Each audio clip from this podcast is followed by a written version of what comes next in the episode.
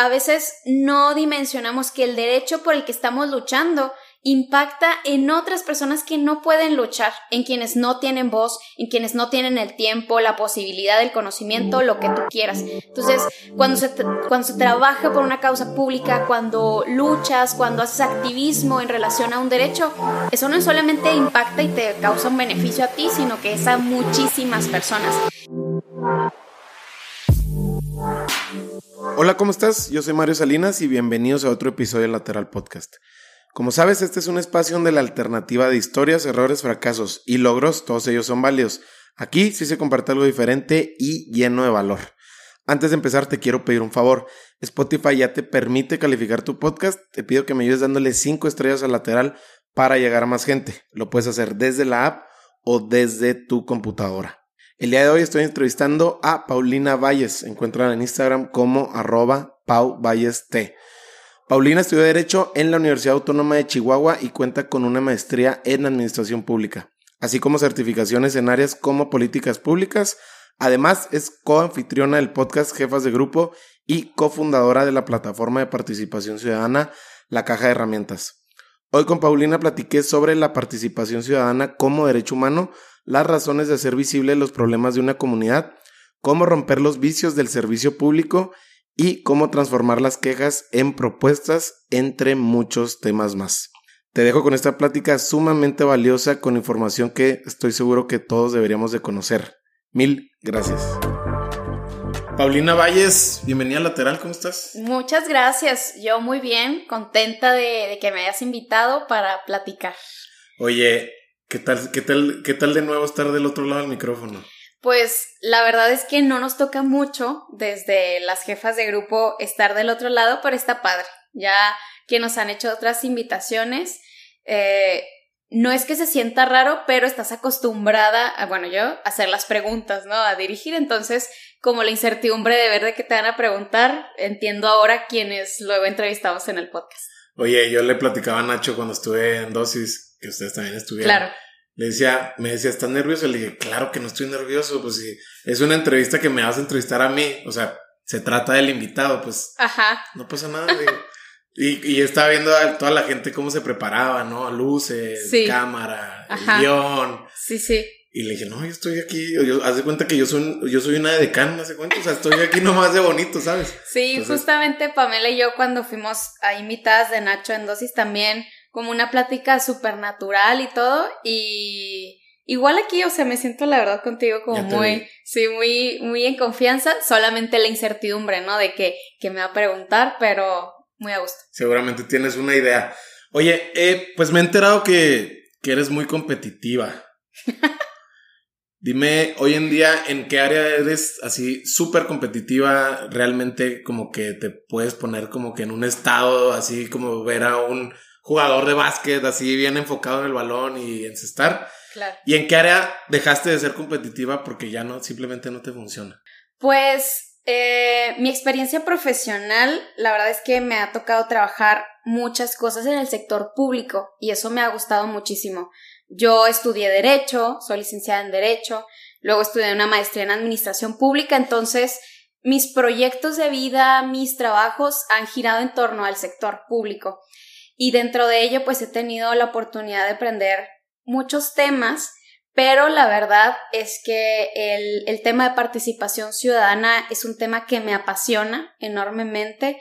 Todo lo que está en relación a los gobiernos locales, a los municipios, me encanta eso porque creo que desde las ciudades se pueden impulsar transformaciones muy grandes, ¿no? A veces solo alcanzamos a ver cosas a nivel nacional, en ocasiones estatal, pero lo que pasa en las comunidades, en lo pequeño, en lo local, a mí me parece que es súper importante y que transforma. Entonces, en el tema de eh, como incidencia local, desde los gobiernos locales, el tema de participación ciudadana son temas que me apasionan, que me sigo preparando y que busco eh, siempre estar como pues constante y, aprender en, en, esas temáticas y es algo como que en lo que creo que doy competencia, ¿no? En, esos, en esos temas.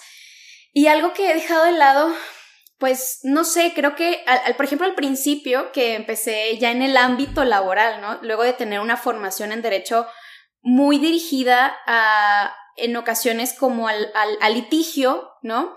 Eh, me enfrenté como a decir, bueno, y si estoy ejerciendo mi carrera realmente, ¿no? Porque no soy una abogada postulante, pero pues la verdad es que la carrera de derecho está en muchísimos aspectos de, de la vida, ¿no? Y, justamente ejerzo mi carrera, pero desde un aspecto distinto. Entonces, podría decir que eh, como abogada litigante, pues es algo en lo que se ha quedado como un poco de lado en mi vida, no, no he tenido esa experiencia. Por otro lado, pues ejerzo mi carrera como desde otro aspecto, ¿no? Ya para, digo, ir dando contexto a la, a la gente que nos escucha sobre qué es lo que has estado haciendo en los últimos años, ya, ya mencionabas tu, tu antecedente académico, estudiaste Derecho en la Universidad Autónoma de Chihuahua y la maestría la hiciste de igual manera en la UACH. Sí. ¿De acuerdo? Entonces, siempre, digo, me puedo relacionar, a pesar de que ya hace algunos varios años que, que salí yo de la carrera, pues siempre tenemos una idea de qué es lo que queremos hacer, cómo lo queremos hacer, en dónde queremos tener a lo mejor un impacto. Claro. Sobre todo hablando de, de, de tu caso, que es una cuestión pública donde el impacto se magnifica y se exponencia porque al final del día le estás hablando a la sociedad claro. a través de un ente gubernamental.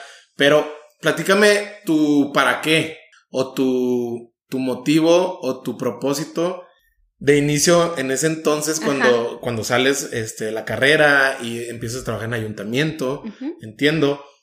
¿Cómo, ¿Cómo se ha ido transformando de, de ese para qué, de ese, de ese propósito a lo que estás haciendo ahorita? Porque, digo, ahorita vamos a empezar a unir los hilos, pero ahorita estás ya en una asociación civil, con, con algo sumamente vocal, con, ya con objetivos muy específicos y teniendo un impacto que justo ahorita lo platicábamos antes de grabar, que a ti te hace sentido en tu misión de vida.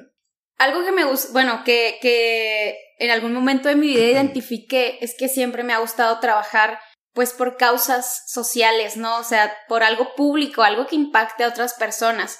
Entonces, cuando salí de la carrera y tuve la oportunidad de trabajar en el, en el ayuntamiento, en el gobierno municipal de Chihuahua, enfrentaba un reto muy grande para mí, pero también como algo, algo que me llamaba muchísimo la atención, de poder estar en un espacio en el que ves muchísimas temáticas, muchísimas problemáticas que atraviesa la ciudad y saber que puedes estar trabajando y colaborando en algún sentido, en algo mínimo o mucho, por resolver cosas de la ciudad me entusiasmaba mucho. Y ya que tuve esa primera experiencia dentro del servicio público, me, la verdad es que me enamoró mucho de esa parte, el que desde las instituciones en ocasiones tienes un alcance mucho mayor a lo que tienen otras personas, ¿no? Entonces eh, yo lo veía como un lugar privilegiado para, para aprender de muchos temas, pero también el saber que mi trabajo impactaba en, pues, en la realidad de las personas, ¿no? A lo mejor no, no directamente lo puedes analizar, ¿no? No se puede analizar como un impacto directo. Sin embargo, el, el ser muy conscientes de que mi trabajo era por y para las personas, que mi sueldo era gracias al pago de impuestos de las personas, tener como siempre muy firmes eh, algunas convicciones, ¿no? De servicio, de transparencia, de rendición de cuentas, eh, son aspectos muy importantes. Y, y la verdad es que el, el, tema de trabajar por, por las personas, por mi ciudad, es algo que me gusta y que me encanta. Tuve la experiencia en el servicio público, pero ahorita puedo desde una organización de la sociedad civil seguir trabajando por mi comunidad, ¿no? Y, cuando salía del municipio y entraba a esta eh, organización en la que estoy trabajando, en medio tuve una propuesta de trabajo de poder incorporarme pues al área jurídica de una empresa, ¿no? Dije, bueno, ¿qué hago? Me voy a la organización, me voy acá, pero pudo más y fue mucho más el peso que, que tuvo el poder continuar trabajando por, por mi ciudad, ¿no? Por, por eh, por un trabajo colectivo, por un trabajo que beneficia a otras personas, ¿no? El saber que mi desgaste eh, va a impactar a muchas personas y no solamente al bolsillo de algún empresario, ¿no? Entonces, esa ha sido una de mis motivaciones siempre, el poder trabajar por lo colectivo, por lo público. ¿Qué pasa en los momentos o a qué te aferras cuando eso que estás mencionando de cómo incides tú desde tu, desde tu influencia, desde tu trinchera, cuando las cosas no se dan, cuando vienen los cambios de gobierno, cuando cambia el, cambia el jefe en turno, el director, llamémoslo así para entenderlo, ¿qué pasa por tu cabeza o a qué te aferras cuando a lo mejor tienen una inercia de trabajo positiva, eh, encuentran el equipo adecuado, encuentran eh, este camino, ¿no? Que muchas veces es muy difícil de trazar cuando los tiempos se acortan. Estamos hablando de tres años o seis años. ¿Qué pasa por tu cabeza eh, a esos momentos cuando te levantas un día y lo que hiciste ayer quizá ya no importa tanto? ¿Para quién? Para el jefe en turno. Sí, totalmente. Digo, mis experiencias en el servicio público la verdad es que han sido súper gratas desde mis equipos cercanos, ¿no? Con quienes trabajé. Pero al estar dentro del gobierno, pues ves ese tipo de dinámicas, ¿no? Y ves situaciones muy complejas. Por una cosa u otra, ves como proyectos, ideas, buenas intenciones, buenas acciones se pausan, ya no se realizan, no se concluyen, ¿no? Y, y creo que, pues, el, el, ámbito público, ¿no? En lo político se, se, hay muchísimos aspectos, ¿no? Que ahí están, son problemas multifactoriales y, y demás y que en ocasiones te hacen como que se te vaya toda la motivación del mundo, ¿no? Porque luego dices, pero es que la problemática del país es esta y yo estoy aquí preocupada por una solicitud de información, de transparencia, o sea, no es más urgente el que estemos trabajando prevención de la violencia con las personas, hay temas importantes y hay temas urgentes, ¿no? Pero el, es como a veces enfriar la cabeza, no perder la perspectiva de que al final tu trabajo sí impacta, ¿no? En, en el largo o en el mediano o largo plazo, ¿no? En la vida de las personas. Y que la motivación, pues, es la gente. O sea, creo que el, cuando pones tus esperanzas en una persona, en un proyecto como, pues que al final todo se acaba, ¿no? En una institución solamente, pues puedes llegar a tener muchas decepciones, pero tener la motivación de trabajar por las personas, de saber que hay un interés mucho más grande que más allá de un proyecto personal, un proyecto de grupo, etcétera, creo que es algo que, que motiva y que lo tenemos que tener muy presentes para quienes trabajamos desde sociedad civil, temas públicos o ya sea desde las instituciones también. ¿Crees que el sistema de valores que has diseñado directamente o indirectamente, contribuye mucho a estos momentos donde, digo, llamémoslo así, o sea, tentaciones como venta de iniciativa privada, que no está nada mal. Claro. Eh, y que seguramente yo creo que nunca le vas a decir, nunca voy a aceptar una propuesta de trabajo así. Totalmente. no sabemos nunca digas nunca. Exacto, no sabemos dónde te va a poner la vida, ¿no? Y de igual manera, eh, del otro lado de la moneda con puestos públicos que a lo mejor no van alineado a lo que tú quieres. Ajá. Eh, y que el, poder mismo como tal, como se entiende, como este concepto, eh, te seduzca. Es decir, que también del otro lado digas, bueno, también, ok, entonces yo me voy como funcionaria, etc., etc. Pero en esos momentos donde llega esa propuesta o, oye, eh, mira, preséntate en esta, en este evento y todo eso.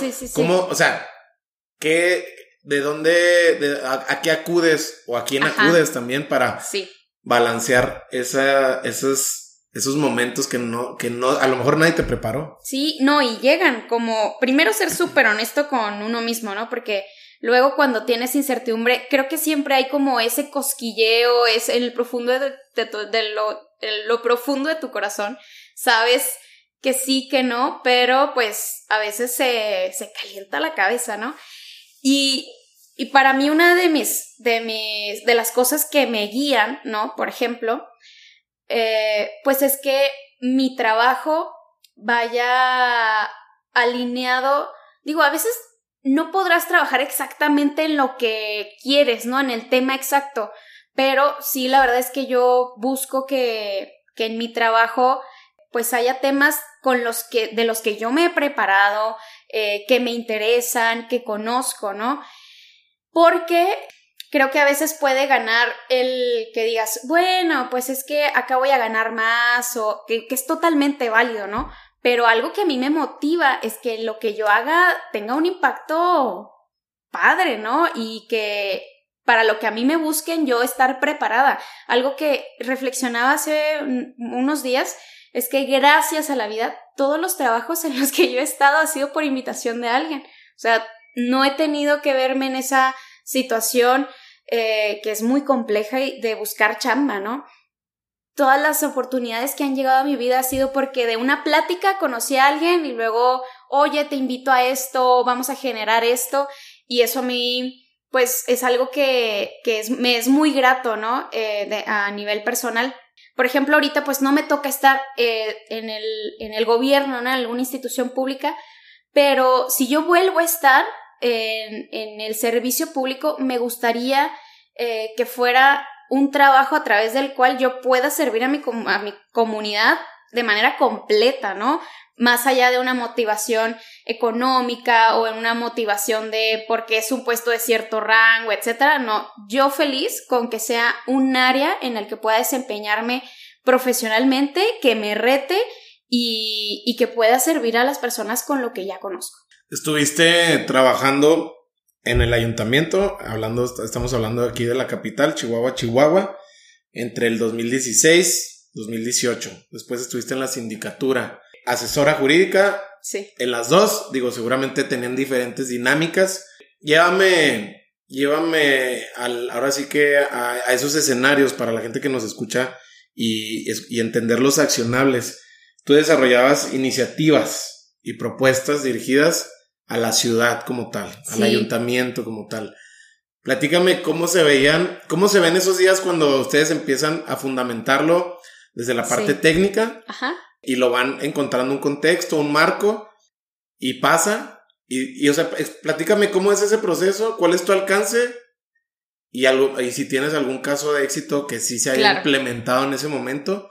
Digo, ya, oh, qué padre sería que todavía se estuviera implementando. Totalmente. Eh, Pero platícame eso entonces, porque hay mucha gente aquí de Chihuahua que nos sí. escucha. Bueno, en, en, la primera etapa que trabajé en el municipio, fui asesora jurídica de un grupo de regidores que, y regidoras que además esa experiencia fue muy extraordinaria porque fueron regidores que llegaron por un proyecto eh, independiente. Fue el primer proyecto al gobierno municipal por una candidatura independiente, entonces quedan dos regidoras y dos regidores y con ese grupo de personas trabajé entonces, el, el hecho, o sea, el, el, origen de ese grupo, al ser un proyecto independiente, pues ya implicaba cosas diferentes, ¿no? Entonces, en ese momento, la verdad es que con quienes, se trabaja, con, con quienes trabajé en ese momento, tuve una libertad muy grande, ¿no? De expresar ideas, de desarrollar ideas, etcétera. Y como se materializaba mi trabajo, pues era en que todos los temas que les tocaba desarrollar en comisiones, en sesiones, dar seguimiento, ¿no? Si eh, surgía alguna idea, alguna propuesta, pues empezar a desarrollarla, buscar fundamentación desde pues todo el fundamento jurídico, ¿no? Investigar qué sí se ha hecho, qué no se ha hecho, por qué funcionó en tal lugar, por qué funcionó, no funcionó acá, qué es lo que necesita la ciudad, hay que hacer una investigación, es algo que ya se realizó, ya se propuso. Entonces era un proceso de investigación bien profundo y es que el ayuntamiento se vuelve como una dinámica de un congreso chiquito, ¿no? Así como diputados y diputadas hacen iniciativas de ley, pues en lo municipal hay iniciativas y reformas de reglamentos, ¿no? A la normativa municipal. Entonces me tocaba ver todo ese tema y cuando estuve en sindicatura, ahí mi tarea fue mucho más compleja. Seguía haciendo esto de desarrollo de, de iniciativas para el ayuntamiento pero también me tocaba ver otras cosas más relacionadas como al ejercicio del gasto público, a la fiscalización de recursos, que es como propiamente el sentido de la sindicatura, ¿no? Y ahí tuvimos eh, un trabajo mucho más arduo con el tema de iniciativas y una que de la que me siento muy orgullosa fue que desde la sindicatura construimos pues construimos varias iniciativas, ¿no? Una de las que se volvió una realidad es el reglamento de participación ciudadana, que lo construimos de cero. La, la propuesta que construimos, que la verdad es que me da mucho orgullo decirlo, que una servidora la construyó con la retroalimentación del equipo y todo, pero en ese momento eh, quien era mi jefe, Amin, me confió ese proyecto y pude desarrollar una propuesta que ahorita es una realidad, entonces eso me da mucho gusto. Claro que en el proceso hubo retroalimentación y comentarios de muchas personas, pero el primer saque fue, fue por una servidora. Y a la par, eh, hubo otras, otras iniciativas muy buenas, pero que por cosas de la vida, por esos aspectos que luego no controla, se quedaron en el camino, ¿no? Y en ese sentido, me, esas experiencias me han enseñado a soltar, o sea, soltar esos proyectos que luego no dependen de mí, que por más que sea la mejor idea, la mejor propuesta, etcétera, eh, ahí se van a quedar, ¿no? Y en algún momento me daba miedo como decir, ay, es que ya lo vamos a decir y alguien más no lo va a ganar o algo así, ¿no? Pero eh, tuve una, vez una experiencia con, en una reunión en la que en corto con una chava yo le dije, oye, hay que hacer esto, ¿no? Dijo, es que creo que tu idea no, Pau. Dije, bueno, o sea, ella, ella tenía más experiencia y dije, bueno, pues sí, a lo mejor porque ella me dice, realmente mi idea no es tan buena, ¿no? vamos a otra reunión y ella expone mi idea como suya, ¿no? Y yo, ¡ah! No puede ser. ¿Cómo se atrevió a eso? No está enfrente de ella. Y yo, no, no, no, no, no. Entonces, después voy con otra amiga y le platico todo eso. Una amiga de la que he aprendido muchísimo, es mi amiga de toda la vida. Me dice, Pau, es que no te preocupes. O sea, si tú tuviste la capacidad de desarrollar esa idea, tienes la capacidad de desarrollar muchísimas más y véelo como algo que te desprendes, pero que te abre espacio para desarrollar más ideas y muchos más proyectos. Y de esa fue una enseñanza muy grande para mí.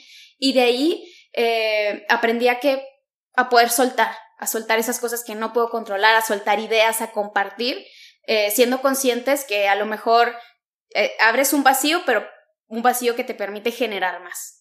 Varias preguntas de lo que, de lo que me estás platicando. Una, tú trabajaste en, con diputados independientes, digo. Regidores independientes. Regidores independientes. Entonces, ya como, justo como mencionas, de, entrada se escucha fresco, ¿no? se escucha así como que muy eh, atractivo ser parte de eso porque hay muchas cosas que se pueden hacer y hay muchas cosas que no se pueden hacer. Justo yo creo que te diste cuenta cuando estuviste ahí adentro Totalmente. A lo que voy es que, ¿qué tanto ustedes como oposición, por así decirlo, eh, jugaban ese rol pero de manera activa o también les, o sea, o, también te tocaba jugar el que les convenía, digo, convenía entre comillas, ¿no? O sea, porque al final del día, sí, muy padre, ¿no? Pues eres independiente, pero si quieres que las cosas sucedan, pues tienes que formar aliados, quiero entender. Entonces, esos puntos clave, ¿cómo los fuiste eh, desglosando a lo largo de tu experiencia trabajando con ellos? Claro. Fíjate que, o sea, de entrada que el proyecto no, está, no estuviera ligado a un partido político, nos facilitó hablar de muchos temas, ¿no? Como mucho más abierto, sin tener limitantes, ¿no? que alguien, ajá, una agenda que alguien nos, que alguien nos, nos dijera, ¿no? Pero, eh, además, completamente, lo, por ejemplo, los asuntos en el ayuntamiento se aprueban por mayoría, entonces, quien tiene la mayoría es el partido en el poder, pero al final de cuentas eh, se hacen alianzas, ¿no?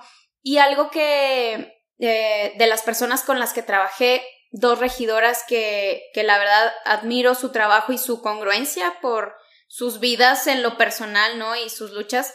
Eh, como todo, ¿no? ¿no? No coincides en todas las ideas con todas las personas, pero mujeres muy, muy congruentes, eh, con, con, lo que pensaban, con lo que querían impactar dentro del, del, del ayuntamiento. Y claro que se daba ese, esa dinámica de alianza, ¿no? O de estar de acuerdo en las cosas que sí eran buenas para la ciudad, ¿no? No, no, esa oposición que a veces pensamos como una oposición recalcitrante, ¿no? De oponerse por oponerse no, no construye para las personas. Al final, que estés de acuerdo con un proyecto, aunque venga de quienes están en el poder, puedes estar de acuerdo con ello, ¿no? O no porque venga de la oposición es la idea más fresca y, correcta, ¿no? Entonces es ir navegando entre sí, ¿no? Estira y afloja, pero creo que algo que siempre pues hay que, se debe de mantener es, es por qué estás ahí, ¿no? Que al final tu trabajo responde a necesidades de las personas, ¿no? Quienes están en el ayuntamiento, su chamba es ir a resolver problemas. O sea, las ciudades tienen un montón de problemas Y el trabajo es resolverlo de la forma en que puedan, desde reglamentos, programas, acciones, lo que quieras y mandes, pero resolver problemas. Entonces, si te desenfocas de eso, pues hay muchas cosas con las que uno se puede perder, ¿no? Intereses de grupo, intereses de partido, intereses personales y pues eso desvirtúa el trabajo. Y ahorita que mencionabas este proyecto que, que, que sí llegó a puerto, el reglamento de, participación. de participación ciudadana. Sí. Que es como algo que ya se venía, bueno, eran iniciativas que yo ya había visto en otras ciudades del país. Ajá. Llámese Querétaro, eh, en algún momento también lo estuve, lo estuve explorando. Ese, ese reglamento es algo que si bien yo sí lo he escuchado como en los medios, no tanto como debería quizá. Claro. Por lo que tú quieras y mandes. Platícanos como a grandes rasgos cuál es su alcance hoy en día para qué sirve y cómo, o sea, cómo podemos encontrar más información como para yo decir el día de mañana, oye, es que yo quiero formar parte de, de una audiencia o de, o de todas estas herramientas que gracias a, esta investigación para preparar esta plática contigo, pues me estoy dando cuenta que existen vigentes. Sí, sí, sí. Entonces eso está muy padre. Sí, la verdad es que, en, bueno, todo parte en 2018 se publica la Ley de Participación Ciudadana del Estado, una ley que fue que se logró gracias al trabajo de muchas personas de la ciudadanía, de diferentes colectivos, de Juárez, de Chihuahua, obviamente el trabajo de diputadas y diputados, pero el trabajo que hizo ahí la ciudadanía de muchísimo respeto, ¿no? Y de esfuerzo en tiempo, dinero, eh, capacidad técnica, etc. Total, se logra esta ley en 2018 pero ahorita ya estamos a casi cuatro años y esa ley no es una realidad en todas las comunidades del estado, ¿no? En Chihuahua el reglamento se logra publicar hasta 2019, un año después, en septiembre de 2019, un poco más de un año. Lo que quisimos hacer con ese reglamento que nos tocó trabajar una parte, pues fue como cómo, cómo aplicamos todos estos mecanismos que tenemos en la ley a la realidad del municipio de Chihuahua, ¿no? Porque la ley sienta bases, pero no sabes cómo aplicarlos en la ciudad, ¿no? Entonces ahí dibujamos esquemas, ¿no? Y una serie de reglas para poder eh, activar estos mecanismos en la ciudad. Y ahorita que decías de las audiencias y todo esto, la verdad es que a, ah, es un, a mí el tema de participación ciudadana me encanta porque además de que es un derecho humano, es un derecho como puerta a otros derechos, ¿no? yo siempre me imagino cuando a veces tenemos alguna problemática, ¿no? Alguna duda, alguna situación que tienes que resolver en gobierno, y dices, híjole, no conoces a alguien que trabaje en quién sabe dónde. Y Oye, no, yo conozco un chavo, que yo conozco a esta chava, que siempre buscamos resolverlo de esa manera, ¿no? Porque a veces el gobierno no es accesible. O ni siquiera sabes que sí es accesible porque, pues, no conoces dónde buscar la información, no es, no es su información que esté al alcance de las personas diferentes situaciones. Y casi podría asegurarte que para todas esas dudas, problemas que tenemos las personas frente a nuestros gobiernos, hay un mecanismo de participación ciudadana que podemos activar. Platícame un ejemplo. Por ejemplo, el tema de audiencias. Las audiencias no tienen que ser como un evento con cuatro mil personas en plaza pública. Digo que así fue la primera aquí en Plaza de Armas. Pero no tiene que ser así. O una audiencia puede, después se han realizado otras en el municipio, muy pocas, pero sí se han realizado, que han sido muy en corto, una reunión muy sencilla, o sea, unas sillas, las personas de gobierno, las personas de sociedad civil que quieren ir a platicar de manera directa y pública un tema o una problemática, ¿no? Que por el otro lado de la, del, al otro lado de la moneda sería Paulina yendo a una oficina con algún director o directora, platicándolo en privado, ¿no? O sea, alguna problemática que a lo mejor está afectando a muchas personas no se vuelve pública, no se vuelve público ese proceso de serie de decisiones, eh, si se resuelve o no, ¿no? Entonces las audiencias nos permiten pues que se abra a la discusión a los ojos de toda la población eh, la discusión de un tema o que se, se proponga una, alguna solución o algún problema, que se solicite información puntualmente. Eh, una serie de situaciones podemos abordar con el tema de, de, audiencias públicas. Es de mis favoritos. Y también el mecanismo de cabildo abierto, porque pues algunas personas eh, conocen, ¿no? Digo, desgraciadamente no todas las personas llegamos a conocer cómo funcionan nuestros gobiernos, pero en las sesiones del ayuntamiento se toman las decisiones más importantes de nuestra ciudad, lo que transforma para bien o para mal.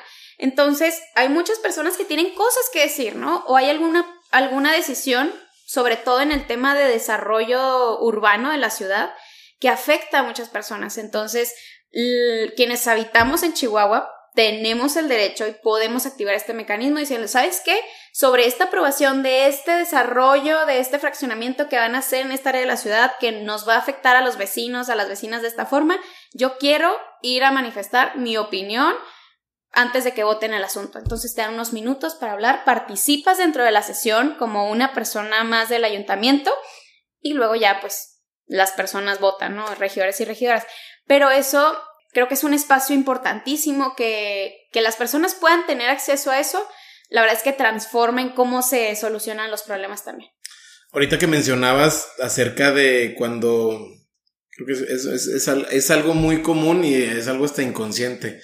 Cuando quieres a lo mejor saber, te voy a, te voy a dar un ejemplo que, que ahorita en la mañana me sucedió, que estaba preguntando en un grupo de WhatsApp si alguien conocíamos a alguien de tránsito porque quería, quería la copia de su multa. Ajá. Entonces dije, ah, la copia de tu multa. O sea, como que me, me sonó a que estaba chido lo que, lo que buscaba la persona. Pero, o sea, la pregunta está mal formulada. O sea, ¿quién conocen de tránsito, sabes? Exacto. Entonces yo decía, bueno, no, la neta, la neta no conozco. Y ya, por ahí le pasaron un contacto, pero a lo que voy es que, ¿qué tanto en, en, en, en ese, ahora sí que en, ese momento así en cortito, ¿qué tanto ya hoy en día está listo el, el gobierno como tal o la sociedad como para romper ese paradigma? O sea, ¿estar listo para empezar a romperlo? ¿O realmente tenemos que irnos a, a, a los antecedentes que nos llevaron a, a este punto de el famoso tráfico de influencias? Claro pues la verdad, el tema de corrupción en nuestro país es el gran problema, ¿no? O sea, problemas de desigualdad, de pobreza, de impunidad, de falta de acceso a la justicia ocurren por corrupción, ¿no? Pero, eh, ¿qué tanto estamos preparados desde sociedad civil, desde las instituciones, para que podamos ir transformando y haya un mejor entorno para la participación ciudadana? Creo que es de ambas partes, ¿no? Y creo que también es como un ciclo. Cuando las personas exigimos mucho, ¿no? O sea, es como, imaginemos que no tuviéramos una ley de participación ciudadana, a lo mejor la discusión todavía sería, necesitamos una ley de participación, necesitamos reglas claras para poder activar mecanismos, para haber materializado nuestro derecho humano a participar. Y desde las instituciones tendría que haber una respuesta, ¿no?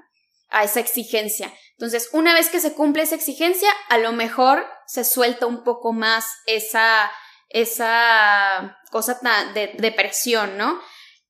Y, el, por ejemplo, ahorita ya tenemos la ley, tenemos un mecanismo, un reglamento, pero creo que ahora la atención está sobre la tensión, no atención, la atención sobre cómo eh, se activan esos mecanismos, si es algo fácil o no fácil para las personas, si hay información accesible o no hay información accesible. Entonces también sobre eso en su momento habrá una exigencia, habrá una exigencia por mejorar los mecanismos que tenemos ahorita y el gobierno tendrá que responder esa exigencia. Se resolverán, se volverá a soltar esa tensión. Entonces creo que es como un ciclo. Por otro lado, Creo también que eh, las personas venimos de, tenemos experiencias muy desafortunadas, ¿no? Con nuestras instituciones.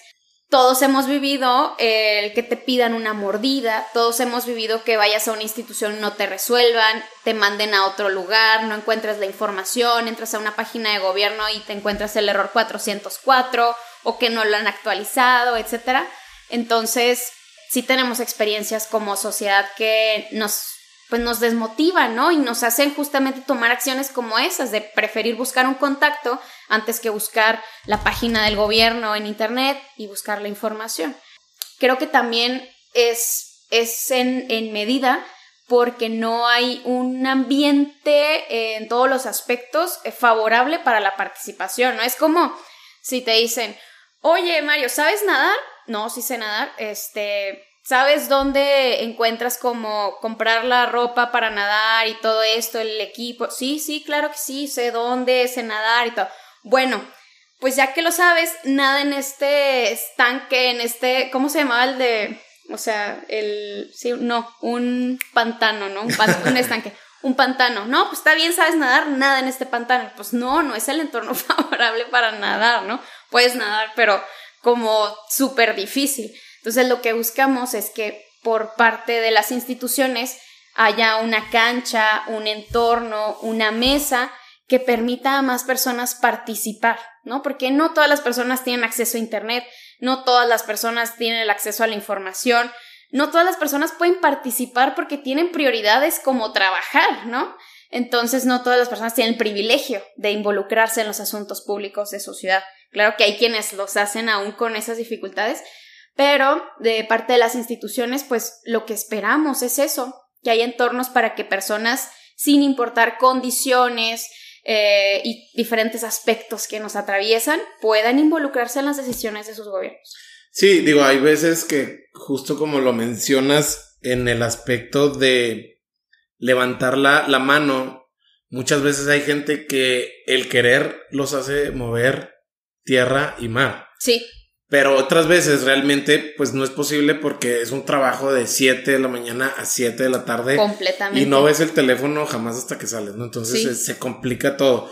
Pero lo que voy es que también tiene que ver mucho con el ciudadano, Paulina, porque eh, más allá del entorno, eh, de construir este ecosistema donde realmente yo me sienta eh, bienvenido y en un ambiente regulado para empezar que yo me pueda acercar para, para justo los, las herramientas que hemos platicado.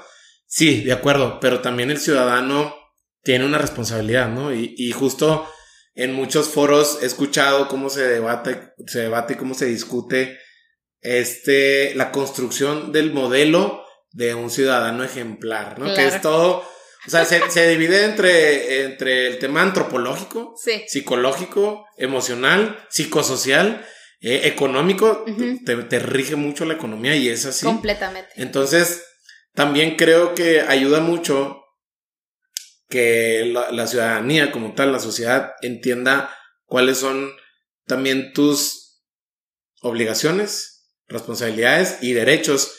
Y no nada más enfocarnos en el derecho, lo que yo puedo exigir o lo que, lo que quiero que me dé el gobierno, ¿no? Así el, este, este síndrome del dame, dame y, y aquí acumulo sea, eso es donde yo también veo que, que la discusión pudiera centrarse aún más. No quiere decir que esté el punto ciego ahí, no, no, lo, no lo siento así, pero también construir este, este modelo del ciudadano para construir esa ciudad que queremos para, para nosotros.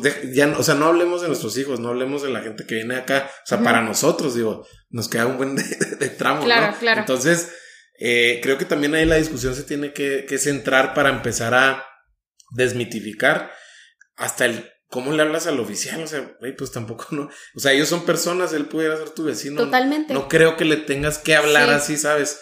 O, o, en, o en una dependencia de municipio o de gobierno. También nosotros, o sea, yo, yo, yo, a mí me ha tocado ver, y a lo mejor yo he sido también esa persona, güey, pues hay, hay modos, lo platicábamos en, en, otra cosa eh, de, de coaching, hay modos y maneras. Sí los modos y maneras es tan importante como el mensaje per se que tú estás tratando de comunicar. Porque si llegas con esta cara de pocos amigos, empujando la puerta, sin un buenas tardes, sin un por favor, sin un gracias, pues la neta la llevas de, de pierde bien cañón porque al final del día, pues no son robots, ni tú eres robot. Entonces, tiene que ver mucho eso. Entonces, yo también digo, los ciudadanos también, o sea, también deberíamos de encontrar ese punto medio de, de hasta dónde, o sea, un parque, porque, güey, ¿por qué no lo has reportado? Y nomás te estás quejando en el grupo de WhatsApp. Totalmente. Sí, sí. Fíjate, o sea, creo que a veces hablan mucho como de esa formación de ciudadanía, ¿no? Bueno, como varios puntos. Uno es que nuestro país vive una realidad bien compleja, ¿no? O sea, justamente ayer veía una imagen en la que como nuestro territorio, ¿no? En dimensión, abarcaba no sé cuántos países de Europa. O sea, imaginarte que Chihuahua puede ser un país completo, ¿no? Y que apenas somos un estado con muchas realidades de eh, climáticas, de personas, de cultura, etcétera, complejiza todo. Además del contexto de desigualdad, de violencia, de pobreza que vivimos en México. Entonces, eso nos frena muchas cosas y hay que partir de ahí, ¿no? De, de, porque ese es el origen de muchas de las problemáticas que ahorita vivimos, ¿no? La violencia es una de ellas. Y por otro lado, el tema de formación de, de ciudadanía, ¿no? No me gustaría hablar como del ciudadano ejemplar, porque cada una de las personas con las experiencias y realidades en las que hemos vivido y nos hemos desarrollado, pues nos, nos construye como personas diferentes, ¿no? Y, y hablar de que hay un modelo, pues sería como querer meter muchas figuras geométricas, a lo mejor todas en un cubo o en un triángulo, ¿no? Pero, por ejemplo, algo que a nosotros nos motivaba en poder generar las jefas de grupo, ¿no? Que es el proyecto que tengo con Pamela, el podcast, es que cuando somos niñas, cuando somos niños, pues nos enseñan como ese acercamiento a lo público, como existe el presidente, existen los diputados, y todo es súper solemne. Ahorita que decías, ¿no? Cómo tenemos ese acercamiento con las instituciones, con a lo mejor un oficial de tránsito y demás. En ocasiones no son las personas más accesibles. Claro que hay excepciones, como en todo, pero siempre es como esta figu estas figuras, ¿no? Que hemos desarrollado en nuestra cultura mexicana como súper solemnes y toda la fiesta que se le hace al presidente, al presidente municipal, al gobernador y todas estas figuras, ¿no? Que en realidad deberían ser mucho más cercanas y, y como de niñas, de niños, no, pues no nos enseñan cómo ejercer, primero a qué tenemos derecho, ¿no? ¿Cómo podemos exigirlo? A que nuestras voces también importan dentro de lo colectivo, a que las problemáticas que nos aquejan también somos parte de ellas y que también podemos ser parte de la solución. Entonces, por una parte es la formación que tenemos pues desde niñas, desde niños, pero eh, es que siempre hay que considerar esas condiciones que vive el país, ¿no? Que son pues sumamente problemáticas y que no podemos dejar de lado también. A ver, ya, ya mencionaste algo que, que, que, también quería ahondar en eso, que es el podcast que, que, tienes tú junto con, junto con Pamela. Sí. Eh, jefas de grupo. Primero que nada, vámonos a la antesala de jefas de grupo.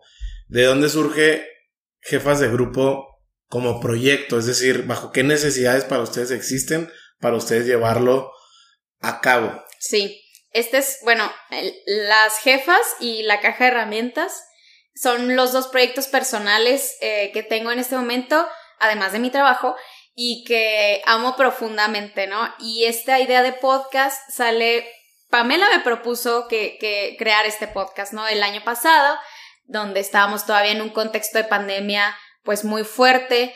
Eh, Pamela y yo somos muy coincidentes en algunos temas y ella es de las consumidoras más voraces de podcast que conozco y ella me ha acercado a muchísimos. Entonces, ya que me lo propuso, dije, bueno, Pamela, pero ¿de qué vamos a hablar? O sea, ¿qué cosas tan importantes podríamos decir?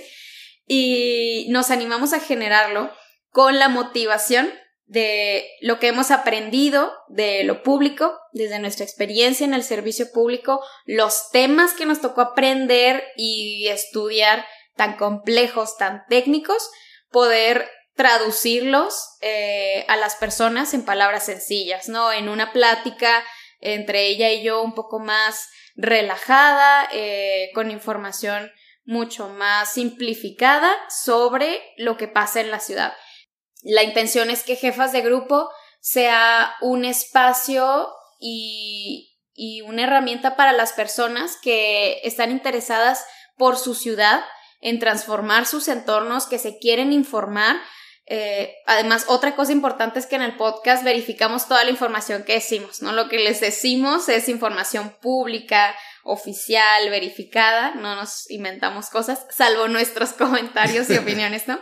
Pero toda la información ahí es verídica. Entonces, es algo con lo que tenemos muchísima responsabilidad porque lo que queremos, pues, es que sea un espacio que permita a una persona conocer una temática del municipio en 30 minutos. Que eso es muy interesante porque al final del día ustedes desglosan lo que las letras chiquitas sí. y todo este marco. Entonces, y lo dicen en palabras más este, aterrizadas, lo que realmente te toma mucho tiempo como entenderlo, porque al final del día es interpretar textos más técnicos, ¿no? Por así decirlo. Entonces, Sí, la verdad es que eh, cuando, cuando yo lo conocí, gracias a Juan Pablo, que es, que es invitado aquí al lateral, que le di una checada y después que Nacho me platicaba, decía, pues claro, o sea, por eso es muy atractivo escucharlas, porque al final del día, si tú bien dices, bueno, pero ¿para qué voy a escucharlo? Bueno, además de la información, o sea, tiene un propósito esa información en lo que tú consumes, porque al final del día tú entiendes ya de otro, de otro punto de vista cómo abordar esa situación que tienes tú, tu vecino, tu pareja o tu amigo. Entonces, estaba como que tiene como mucho valor, ¿no? Sí. Y, o sea, te sirve para eso como en las cosas que podrías estar viviendo. Y si no, en poder tener información de tu ciudad, de tu gobierno, de primera mano, y ya te sirve hasta para la plática, ¿no? De la comida, del café, etcétera.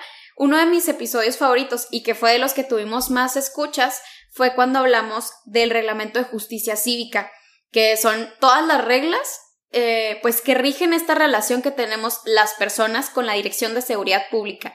¿Qué pasa cuando la policía te detiene? ¿Qué pasa cuando cometes una infracción o una falta administrativa y te lleva a la poli, ¿no? O sea, cuáles son tus derechos, qué es lo que pasa, qué, qué puede pasar, qué no debe pasar, eh, tiempos, etcétera. Entonces, ese fue uno de los que tuvimos más escuchas. Y me parece que es muy importante porque todas las personas somos susceptibles a que podamos vernos involucrados, involucradas en la comisión de, pues, de alguna falta administrativa y que, pues, el tema de la policía municipal, ¿no? Pues siempre es un gran tema en todas las ciudades, ¿no? El tema de seguridad, esa confianza, accesibilidad que hay de la policía y saber las reglas es importante no solamente, pues, por saber a qué tienes derecho, sino qué cosas no pueden pasar, ¿no? Porque el contexto de nuestro país, pues, es de, de fallas de instituciones de seguridad en muchísimas ocasiones, ¿no? Entonces, conocer la ley te permite también, eh, obviamente, exigir tus derechos, pero saber qué es lo que no debe pasar. Me voy a regresar un poquito, pero viene mucho a, lo que acabas de, de, de mencionar de conocer también tus derechos, que te pare la, policía por alguna falla también que tienes. Eso, eso también va por participación ciudadana porque al final del día te estás involucrando en lo que está pasando en tu ciudad en temas de leyes o de reglamentos o iniciativas, ¿no? Porque la participación ciudadana, tú ya lo mencionabas como esta ley que tú la ustedes la, la tradujeron en, en, un reglamento. Ajá. Que, ojo, para la gente que nos escucha, la antesala, bueno, la ley se crea ya, ya bajo lo que entendemos como, como eh, una iniciativa, primero pasa, la prueban, etcétera. Y después hay que como que compactar toda esa carne, ¿no? Por así decirlo. ¿Para qué? Para que salga ahora sí ya el platillo, ¿no? Que va, que va, ahora sí que lo estoy poniendo en comida. No sé por qué.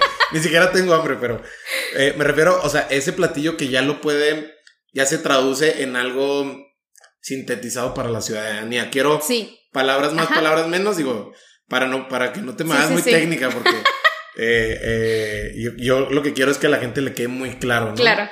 Porque es algo que es, es, es, es, parte de, o sea, es parte de lo que te forma a ti como ciudadano, ¿no? No deberíamos de ser tan ajenos o, apáticos, cosa que sí lo somos, pero al final del día por eso es esta plática. eh, entonces, ustedes crean esta, esta serie de reglamentos.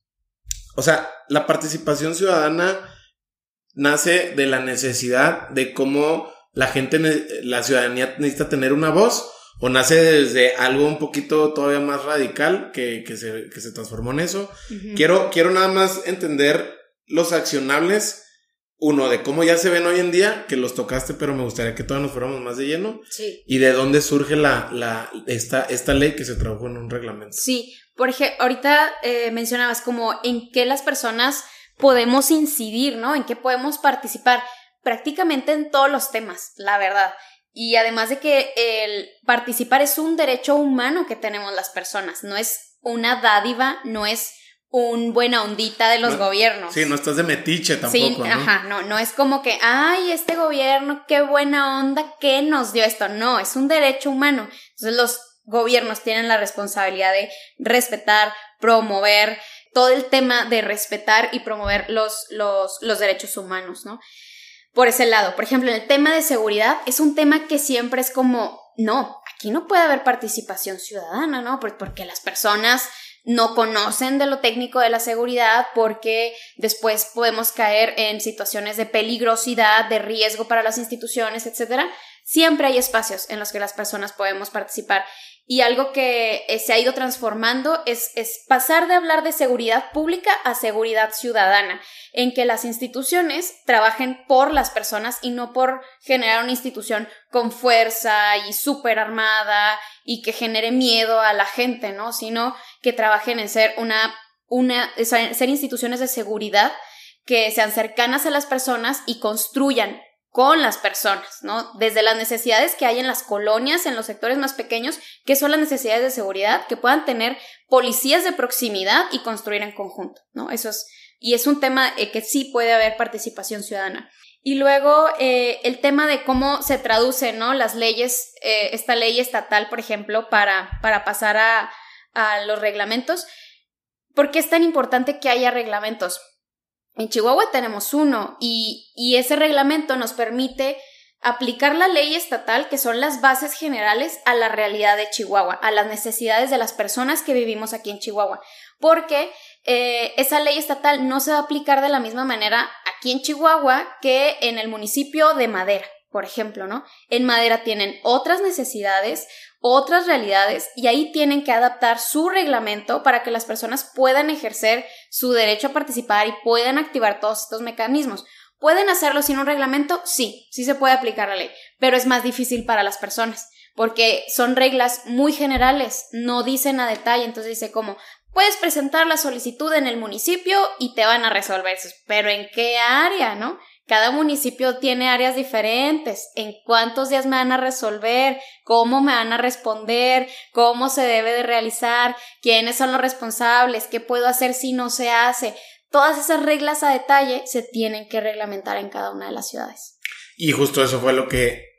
Aquí en, ahorita que platicabas sobre, sobre este México que creo que, creo que México está dividido en muchos Méxicos. O sea, el México que para ti es ahorita pues quizá para mí ahorita no lo es.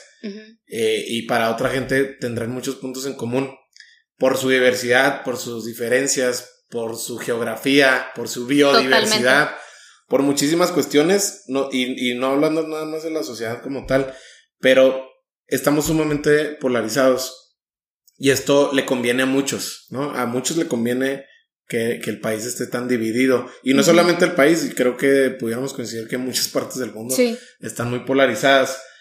¿Cómo, cómo crees que, que, en los próximos años, eh, entendiendo que esta es una transición de algo, cómo crees que, que, que nos volvamos a encontrar después de este caos que también provocó ciertamente la pandemia en muchos aspectos? claro. ¿A qué, me, ¿A qué estoy llegando con esto? Porque se escucha muy ambiguo. Es decir, estamos divididos porque lo que tú opinas y yo no estoy de acuerdo. Ya, eh, ya nos separa completamente. Pero en algún momento somos, ahora, que, ahora sí que somos, somos, eh, somos seres de instinto, somos seres de sociedad. Sí. Y nos necesitamos. En algún momento, otra vez voy a voltear a ver a Paulina como decir, ay, güey, o sea, fui un imbécil realmente. Otra vez me tocó ya hablar con ella. Ajá, no, y a lo mejor ya con otro, con otra, con otro mindset de decir, bueno, seguramente le deberé una disculpa eh, y a lo mejor me estoy viendo a la parte personal, no va a pasar así en Twitter, ¿verdad? Seguramente. Pero en las personas sí, porque en las personas también está pasando eso. Entonces, ¿cómo crees que se vaya a ver eso cuando realmente entendamos que, que si tú piensas diferente a lo que yo pienso, pues realmente no tiene por qué dividirte o separarte, ¿sabes? Sí. Por un lado, eh, siempre queremos hablar como de las transformaciones a cierto plazo, ¿no? Nos encanta, digo, está bien, pero así a veces también funcionan nuestras ideas, ¿no? El plan de quién sabe qué, 2030. El, la transforma, que queremos ver la transformación del país en cierto plazo, ¿no? En cierto número de años. Y la verdad es que, o sea, las problemáticas que vimos son tan profundas, algunas estructurales, históricas, que no se van a resolver en un sexenio ni en dos sexenios, ¿no? Nos, nos implica mucho desde las instituciones y también como las personas. Por eso creo que también, eh, y, por ejemplo en el podcast, en las jefas de grupo y desde la caja de herramientas, le apostamos al, al trabajo desde lo local. atendiendo a esa realidad tan variada que tiene nuestro país, en ocasiones, las políticas, las decisiones que surgen del centro por un gobierno federal, por un Congreso de la Unión, no les son útiles a todos los estados, mucho menos a todas las ciudades, ¿no? Entonces, desde lo local, se pueden transformar realidades y se pueden impulsar cambios que pueden impactar hasta un nivel nacional, ¿no? Entonces, creo que la, la apuesta debería estar también muy centrada en trabajar de abajo hacia arriba, ¿no? O sea, las instituciones en, estos, este, hablando de gobierno federal, me gustaría ver un gobierno federal que apuesta más por fortalecer a las ciudades para que puedan trabajar con las necesidades de sus comunidades, ¿no? No decir, ah, esta es la solución para tus problemas que no sé cuáles son, pero con esto lo vas a resolver, ¿no? Entonces, creo que la apuesta debería estar ahí porque el gobierno municipal es el gobierno más cercano que tenemos las personas. Son quienes resuelven nuestras necesidades más básicas, el, eh, la recolección de basura, la pavimentación, el alumbrado, ¿no? En nuestra ciudad del agua no, pero también hay un área municipal, bueno, a nivel municipal, ¿no? Que es la Junta Municipal.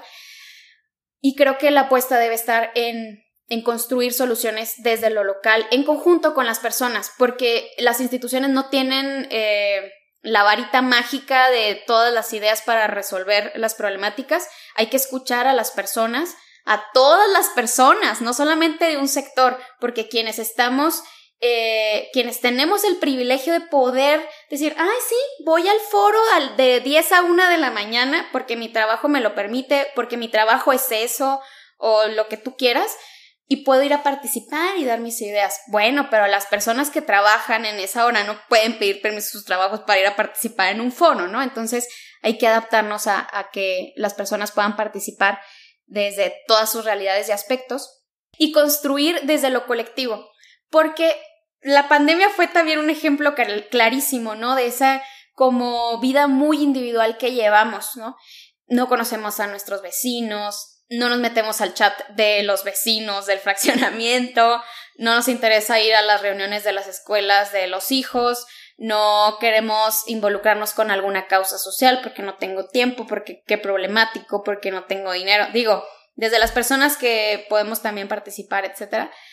Pero también la organización, el desarrollo de sociedad civil organizada. Esto no quiere decir que te constituyas tú con tus amigos mañana en una asociación civil y hagan todo un monstruo, ¿no? No, la verdad es que personas que se reúnen a conversar sus problemáticas y resuelven el tema del alumbrado de su colonia, consiguieron cierto apoyo económico para alguna persona, está, no sé, la verdad es que siempre el trabajo colectivo, tener comunidad, es algo que beneficia muchísimo y que es un aspecto que, que fortalece la, la democracia en nuestro país, que fortalece el que podamos desarrollar una vida distinta.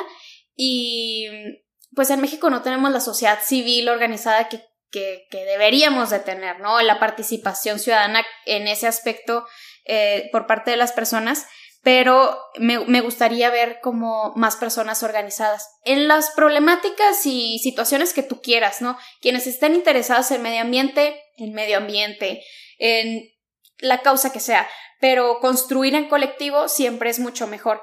Y ahorita que hablaba sobre esa polarización, ¿no? Algo que a mí me gusta y que tengo como una frase guía es que la pluralidad nos enriquece, ¿no? A final de cuentas, que tú seas distinto y a lo mejor tienes unas ideas muy diferentes a las mías, siempre se puede construir desde, desde las diferencias. Siempre hay algo que podemos aprender de las personas, para bien o para mal, ¿no? Tienes como esta persona, qué chido lo que puede aprender de él o de ella, ¿no? O aprendes de que yo no quiero esto en mi vida, ¿no? Siempre cada persona es una oportunidad de aprendizaje. Y ciertamente que la, ciertamente la, la, la situación de polarización en nuestro país en, un nivel político, ¿no? Y de partidos políticos, pues afecta a toda, al final a todas las personas, porque con base en ello se toman decisiones que impactan a todas las comunidades, eh, decisiones de políticas públicas, de leyes, del ejercicio de presupuestos.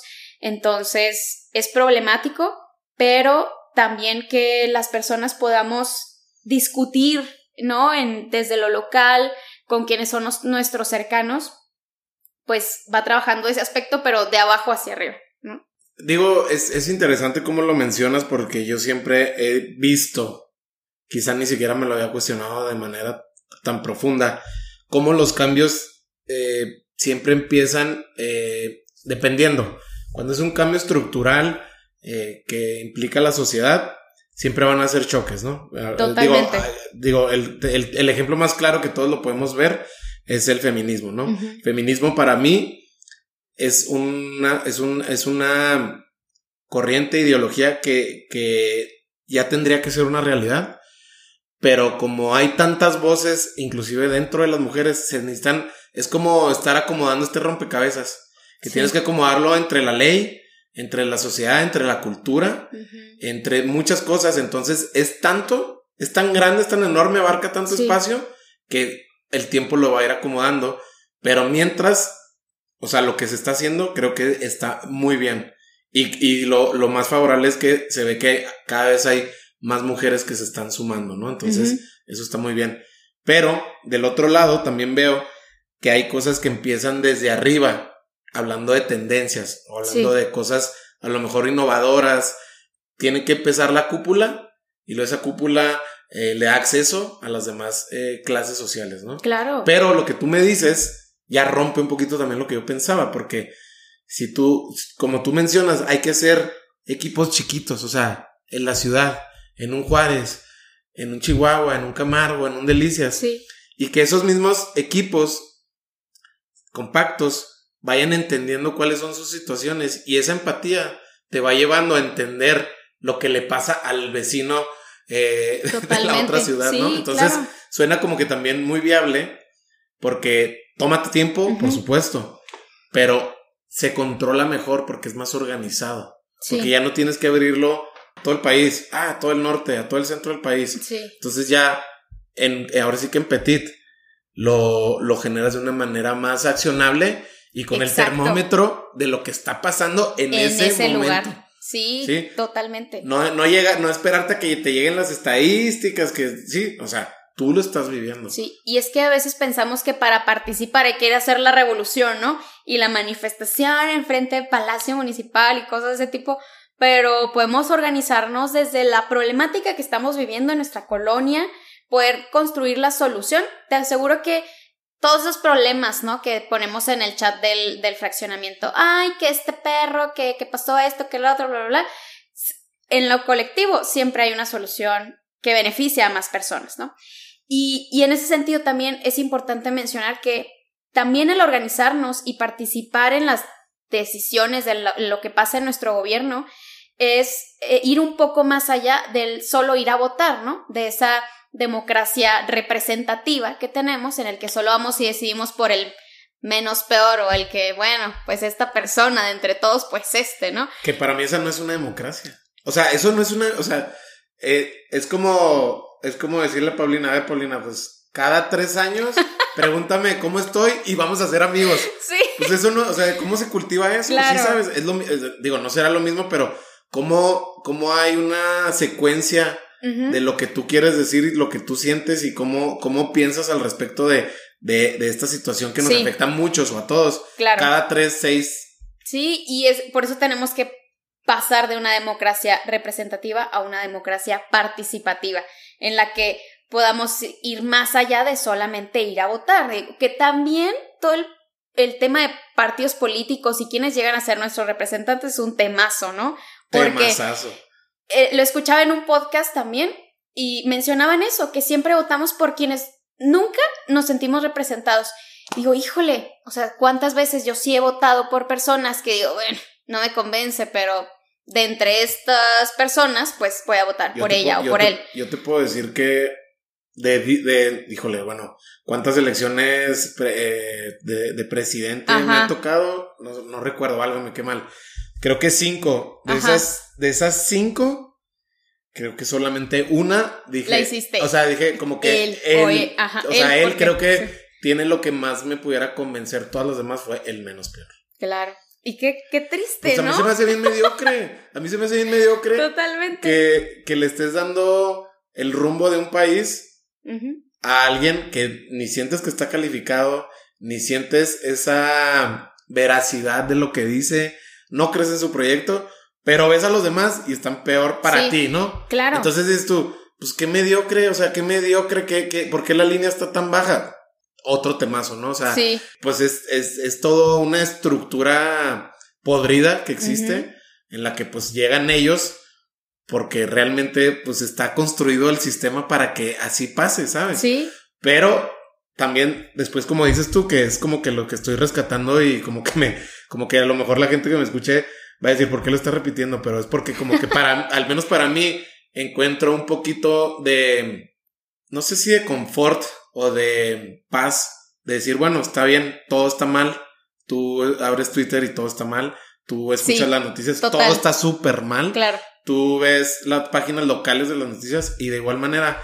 Pero cuando me, me, para cuando llega Paulina y me dice, oye, tú quieres participar, tienes el tiempo y, y te preocupas.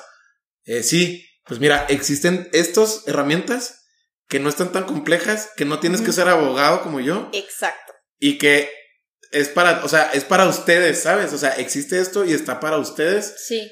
Y ahí está. O sea, es, es, es, eso, eso existe. Entonces es como que digo, bueno, eso está genial. Porque ya no nos, ya no somos, ya no nada más somos el, el ciudadano que agarramos la queja como escudo y nos mimetizamos en la pura queja, de porque es bien fácil, ¿no? Echarle a López Obrador. o sea, es muy fácil y es muy mediático. Y además toda la discusión es, dijo Pamela muy ciertamente, la discusión está Andrés manualizada, Andrés Manuel Andrés manualizada, manualizada, ah, sí. Completamente, todo se centra en el presidente y, se desenfoca es, y, y aparte es súper buen negocio para él, ¿verdad? Porque él tiene haciendo campaña mucho. Pero a lo que voy, antes de, de, de hecho no voy para allá, pero o sea, antes de, eso, o sea, ok, está bien, te quejas, órale, va. ¿Qué estás haciendo al respecto en tu comunidad? Sí, y algo que decías, quienes tenemos el tiempo y, nos encontramos en situaciones de privilegio eh, y podemos participar, porque a veces no dimensionamos que el derecho por el que estamos luchando impacta en otras personas que no pueden luchar, en quienes no tienen voz, en quienes no tienen el tiempo, la posibilidad del conocimiento, lo que tú quieras. Entonces, cuando se, cuando se trabaja por una causa pública, cuando luchas, cuando haces activismo en relación a un derecho, eso no solamente impacta y te causa un beneficio a ti, sino que es a muchísimas personas. Y el tema de, de pasar de esta democracia representativa a una democracia participativa hace conflicto, porque las personas tenemos que participar un poquito más, más allá de votar, pero también a las instituciones no les gusta. El discurso de la participación ciudadana es algo precioso y haz de cuenta que pasamos de ese discurso de los setentas del PRI, de la revolución, del, ¿sabes? Sí. Ahora nuestro, el discurso que vemos en, en, en los gobernantes es de transparencia, derechos humanos, participación ciudadana, pero no, a veces no es una realidad y hacérselo real y exigir y decirle, ah, ¿sabes qué? Sí participé votándote, pero ahora vengo a exigirte y ahora vengo a querer ser parte de esta decisión y ahora quiero participar en esta mesa. La verdad es que la participación ciudadana es bonita hasta que incomoda. Entonces, es como aprendizajes de ambos lados, pero sin duda construir en conjunto sociedad y gobierno siempre nos va a dar un mejor resultado, siempre. Algo que, que se me viene a la mente justo ahorita que estamos como que subiendo la intensidad a la plática porque la plática y el tema pide ser así. Digo, no tengo ningún problema para, para eso. Pero algo que, que, que tú lo, yo creo que lo ves a diario y seguramente ya tienes hasta un mecanismo como para darle la vuelta, es la apatía y la apatía de la sociedad. Eh, sobre la gente que a lo mejor quiere hacer las cosas diferentes, quiere hacer las cosas bien. Lo platicaba con Denise sobre cómo estos puntos en común sobre cómo ser el funcionario, ya no ser el mismo funcionario que se venía arrastrando no hace tanto tiempo, por cierto. Sí. Entonces, no, eh, todavía existe. Sí, exacto, todavía existe. O sea, tampoco no, no estoy cegado ni, y no te voy a dar por tu lado. O sea, sí existe. Ajá. Eh, a lo que voy es que para la gente como tú, que, que están queriendo hacerlo de diferente manera en su influencia, en su impacto, ¿Cómo, cómo le haces tú, Paulina, para, para contagiar a los demás que sí se pueden hacer las cosas bien? O sea, que, que esto que, que, fue un hito sobre, sobre este reglamento, pues lo hicieron ustedes, gente de a pie, por así decirlo. O sea, tampoco, tú no vienes, o sea, a ver, Paulina no es hija de Calderón, ni, ¿sí sabes? O sea, sí, no, cero. sí sabes, o sea. Cero contexto político, a, lo que voy, A lo que voy es que, pues, eres una chava que ha picado piedra y le encanta y hay una, una vocación y una, una misión y una pasión.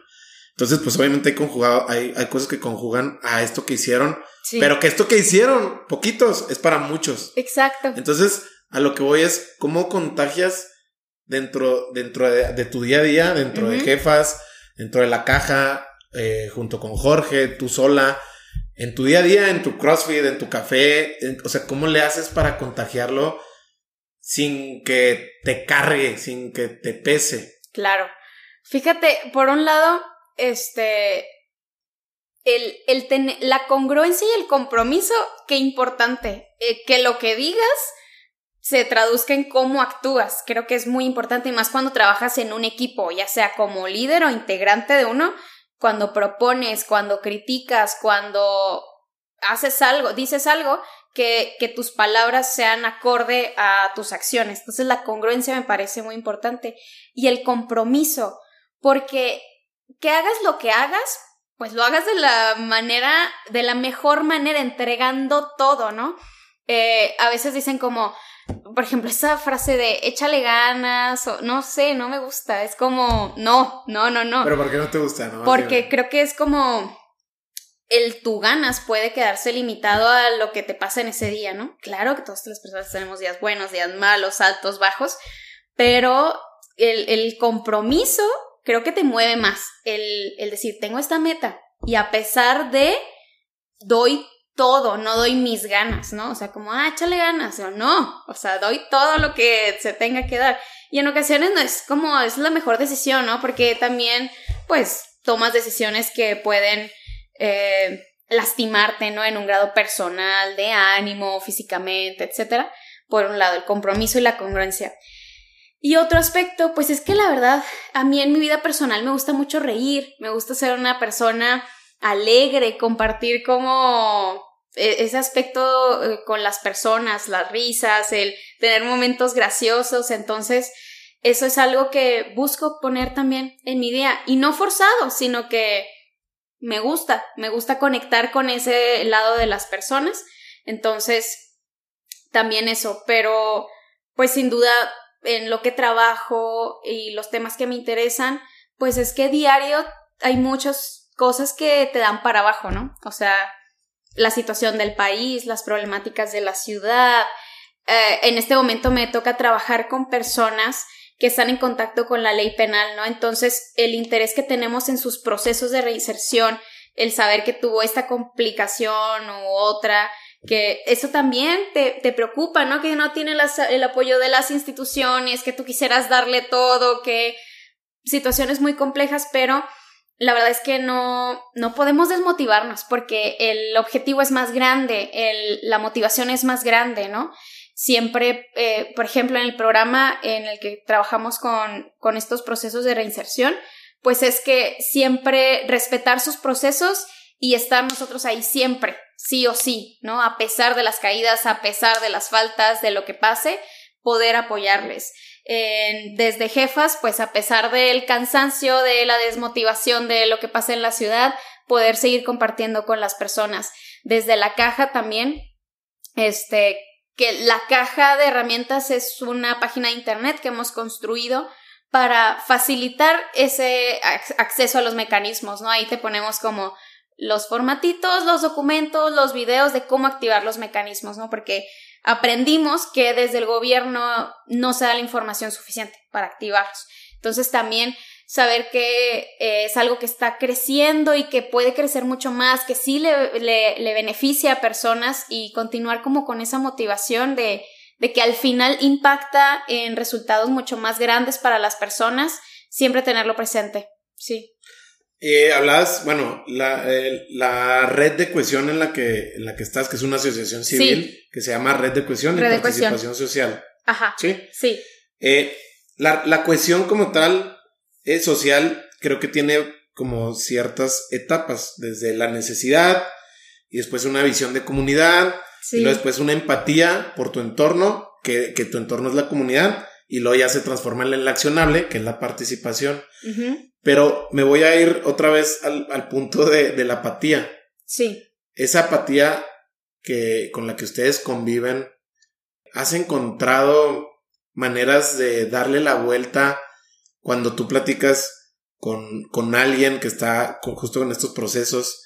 De decir, güey, es que yo no creo en lo que tú me quieres, o sea, en lo que ustedes me platican que puede hacer yo no lo creo porque vengo de un entorno violentado, este, una familia disfuncional, la verdad es que estoy en un estado de depresión, no saben si están en un estado de depresión.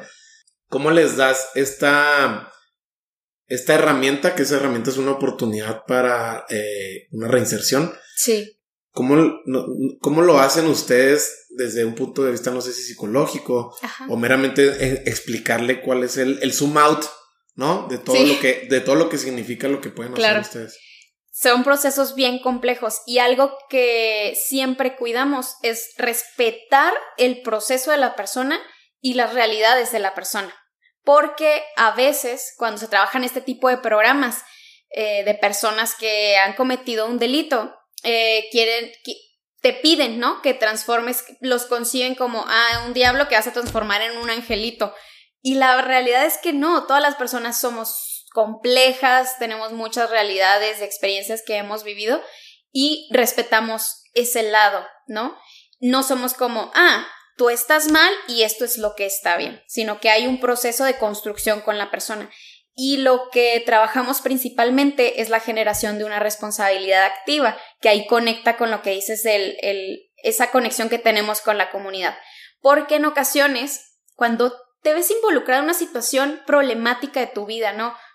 Cometiste un error o algo así, ¿qué es lo que dices? ¿Sabes qué? Pa' adelante, ¿no? Ya pasó, ni modo, a seguir, esto lo voy a dejar en el pasado y ya. Y no tienes un proceso de aprendizaje. Cuando, es cuando se da la comisión de un delito, pues hay una afectación directamente a una persona y a la comunidad en general. Entonces, si bloqueas ese, ese error, ¿no? Entre comillas, esa acción violenta en tu vida, pues no te va a permitir tener un proceso de aprendizaje, ¿no?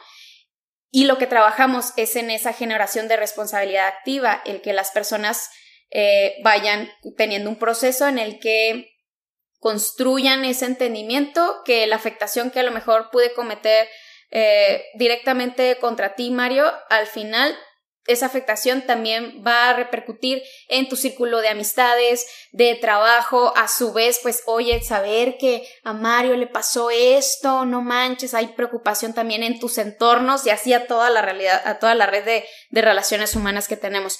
Entonces, eso es en lo que nos enfocamos, en una generación de responsabilidad activa y ser súper respetuosos de los procesos de las personas y pues siempre trabajar como con esa visión de interseccionalidad, ¿no? De siempre ser lo más inclusivos posibles y entender todas las realidades de las personas.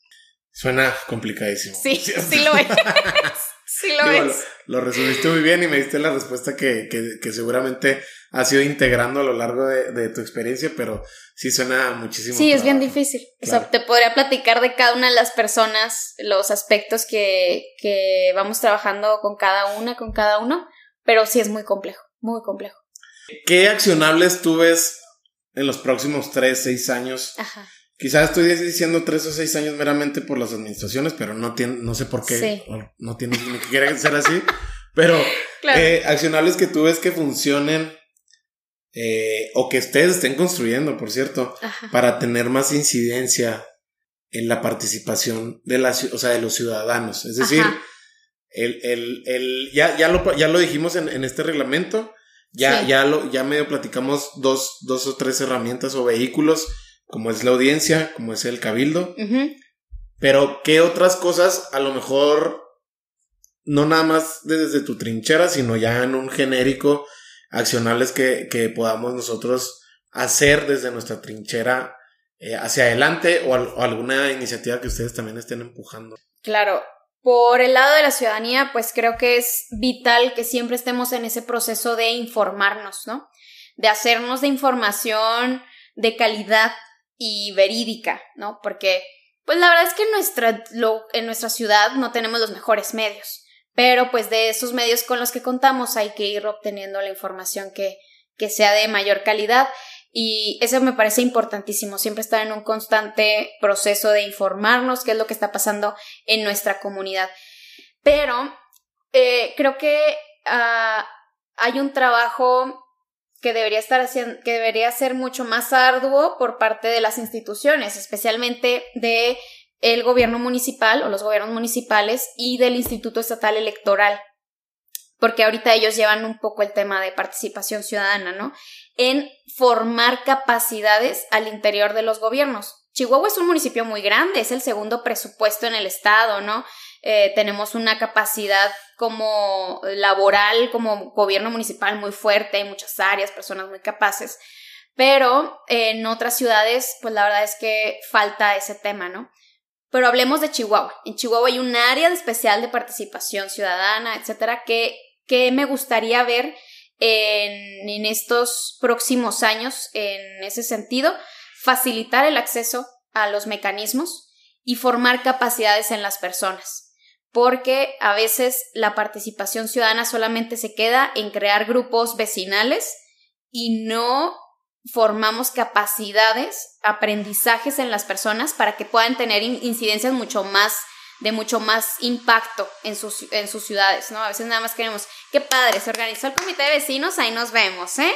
Este, nos vemos ahí para la posada, les traemos dulces, si hay una luminaria que no sirve, nos llaman, la reparamos y ya.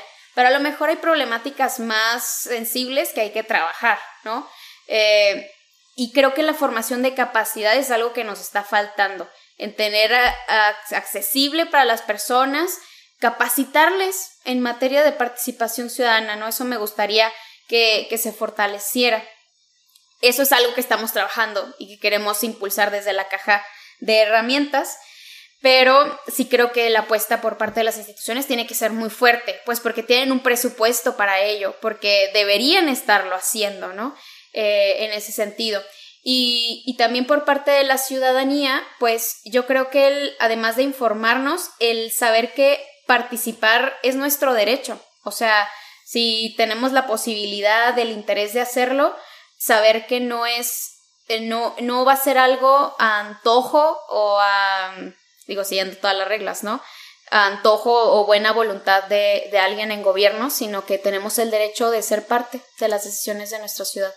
A ver, Paulina, me surge una pregunta ahorita que me estás platicando sobre este proceso de, de informarnos, pero a la vez también dices, en, en, el cual puedo estar de acuerdo contigo, sobre que no tenemos los mejores medios de comunicación. Sí. Creo que es algo a nivel nacional, no creo que nada más de Chihuahua, pero... Totalmente. Eso es por un lado, pero a la vez yo estás sentada aquí conmigo y tú tienes un proyecto de comunicación que se llama Jefas de Grupo. Claro. Y yo, y, yo, y, yo y, yo represento a otro que se llama Lateral. Claro. Y conocemos a otros como el de Nacho y, otros podcasts de aquí locales que, que no nada más hablan para la ciudad, sino para, para muchos entes o entidades. Claro. ¿A qué voy con esto? ¿No crees que también en los próximos años deberíamos de romper este patrón de consumo de pensar que solamente de el diario, lo voy a decir así, el diario, el heraldo, el tiempo, eh, todos los que surgen de, plataformas digitales, ya para no hacerles la mención, ¿no crees que también deberíamos de romper también ese patrón de, de, buscar solamente ahí? ¿Sí me explico? Porque al final del día, esto que estamos platicando es carnita pura. Para la gente que se quiera involucrar. ¿Sí? Porque de aquí, tan fácil como escribirte a ti, eh, en tu, que ahorita vamos a platicar de tus redes, donde te encontramos, me refiero eh, con la caja de herramientas. O sea, ¿sí me explico? O sea, eso no lo vamos a encontrar en el Heraldo, al menos que tú me digas que, que ya sacaste un artículo. que cosa que sí. Sí, hay pues, buenos no, pero me refiero que, también. Pero me refiero que ese artículo se va quedando atrás y de tu generación, Paulina, tienes 28 años para atrás. ¿Qué tanto leen el periódico? No, claro entonces, que no. Sí me explico, entonces también volvemos a lo mismo, esta misma diversidad y este mismo México, que son muchos Méxicos, también ese patrón de, de creer o pensar que, que, lo vamos a encontrar en estos medios tradicionales, ya deberíamos de romperlo. Sí, sí, sí, sí. Y luego es que, digo, quienes nos están escuchando es porque les interesa también escuchar podcast, ¿no? De alguna manera tienen un acercamiento ahí. Creo que, o sea, las redes son algo magnífico aunque algunas personas la satanicen, ¿no? Y lo vean como algo horrendo en el mundo, yo creo que es algo... Eh, yo, yo pienso que a veces tenemos como estas ideas de que, ay, antes todo era mejor, ¿no? Antes el periódico, antes la radio, antes la televisión, antes no existían redes sociales. A mí no me gusta tener ese pensamiento de, o también las generaciones anteriores o la generación de ahorita es súper problemática, ¿no? Quienes son adolescentes jóvenes no, creo que siempre es la oportunidad de aprender y de hacer cosas mucho mejores o más fáciles, etc. Entonces las redes son una opción muy buena. Ahora, ¿qué pasa en redes? Pues hay toda una generación de comentarios falsos, ¿no? Toda la generación de noticias falsas, de opiniones basadas en información que no es verificada. Entonces, si ya no queremos leer el periódico, ya no buscamos en los medios tradicionales, pues podemos hacernos eh, de información a través de podcasts que nos sintetizan la información, a través de personas que están siendo eh, estos líderes de opinión en, redes sociales, desde Instagram, desde Facebook, desde TikTok, la red social que más les guste, pero que esas personas eh, transmitan una responsabilidad social en el sentido de que verifican la información que les comparten porque hay muchos líderes de opinión, ¿no? Y podrás coincidir eh, con uno más que con otro, pero lo importante es que también conozcas, ¿no? Que ese líder utiliza información verificada, investiga, son datos reales, es información pública, ¿no?